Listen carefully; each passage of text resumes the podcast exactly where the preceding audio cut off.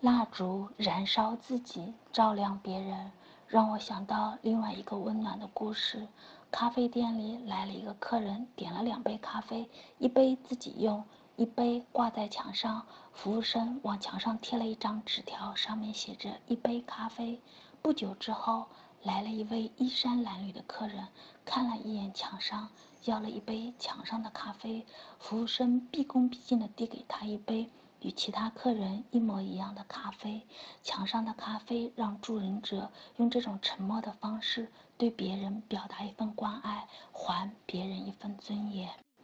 多付款的那杯咖啡叫代用咖啡，你付款了，但是你不知道谁会去享用它。你用五十度的温暖去装点这个世界的美好。我微笑着，你也微笑着，尊重他人发自内心，没有任何刻意。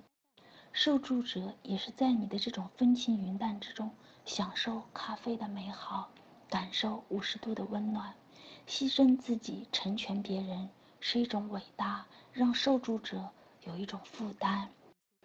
蜡炬成灰泪始干，正是这种舍己的成全。